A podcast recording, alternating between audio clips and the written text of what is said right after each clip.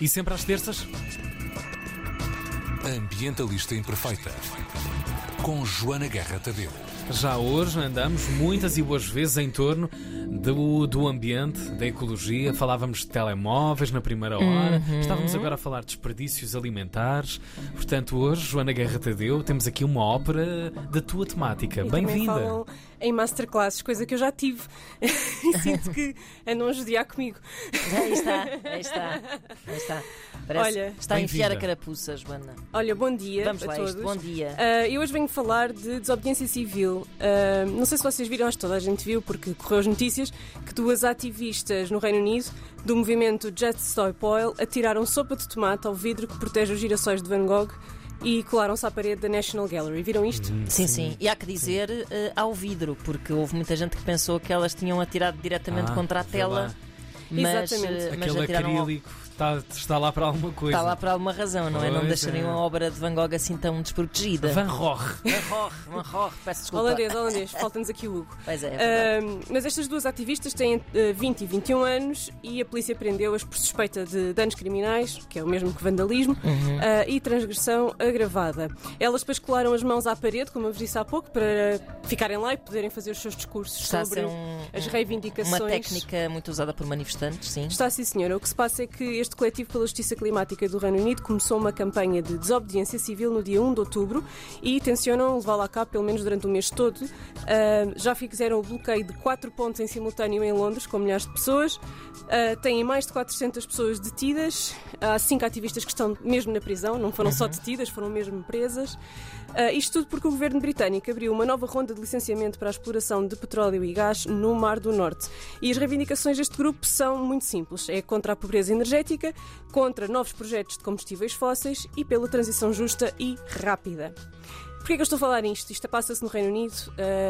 bom, primeiro, aquilo que a Ana já tinha dito, não é? Que as notícias cá em Portugal falam em vandalismo, falam num quadro de 1888 avaliado em 86,2 milhões de euros que foi vandalizado por ativistas.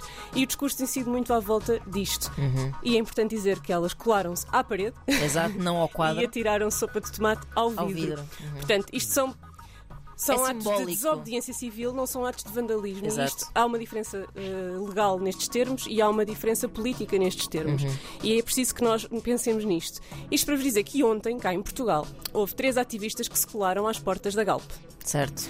Colaram também as mãos às portas para impedir que a sede abrisse e que eh, os negócios seguissem, não é? Como business as usual. Uhum. E. ahm, e, eu- e o meu medo é que chamem isto vandalismo também. Isto é um ato de desobediência civil. A desobediência civil, apesar de não ser legal, é legítima.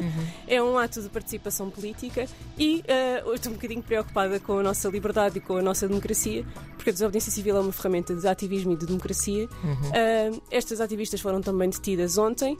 Ah, já foram libertas, entretanto, e eu pedi à Matilde, a Matilde Ventura, que foi uma das ativistas que foi colada à porta, para nos dizer o que é que se passou e porque é que se decidiram colar ali. Então, ontem, em protesto com muitos outros ativistas, eh, frente à sede da Galp, nós bloqueámos a sede colando-nos literalmente à porta. Eu fiz isto porque, caso seja necessário repetir mais uma vez, nós encontramos-nos à beira do colapso climático e, como se isso não bastasse, neste momento estamos também a atravessar uma crise energética e uma crise de aumento de custo de vida.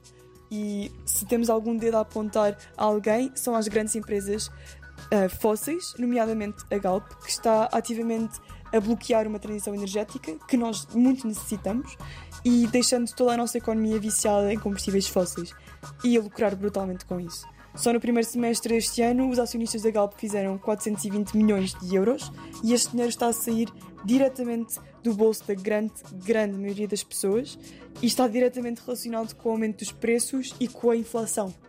E nós ontem fomos detidas por horas, fomos postas em celas e eu não conseguia deixar de ficar incrédula com o ridículo e com o grave que isto é, porque nós estamos apenas a pedir e a exigir que parem de nos matar e o verdadeiro crime ambiental e social não está a acontecer cá fora, está a acontecer dentro da sede. E é isto que eu tenho para vocês hoje. Isto será vandalismo ou será desobediência civil e qual é a diferença entre os dois? Estamos mesmo mais preocupados com um quadro protegido por um vidro do que com o nosso futuro e com o fim das alterações climáticas. Uh, cá em Portugal, preparem-se porque vai haver mais ações do género e as coisas irão intensificar-se, já que nos estamos a caminhar para um inverno difícil, com uma inflação enorme e uma pobreza energética gravíssima. E com gente a morrer de frio. Ambientalista Imperfeita.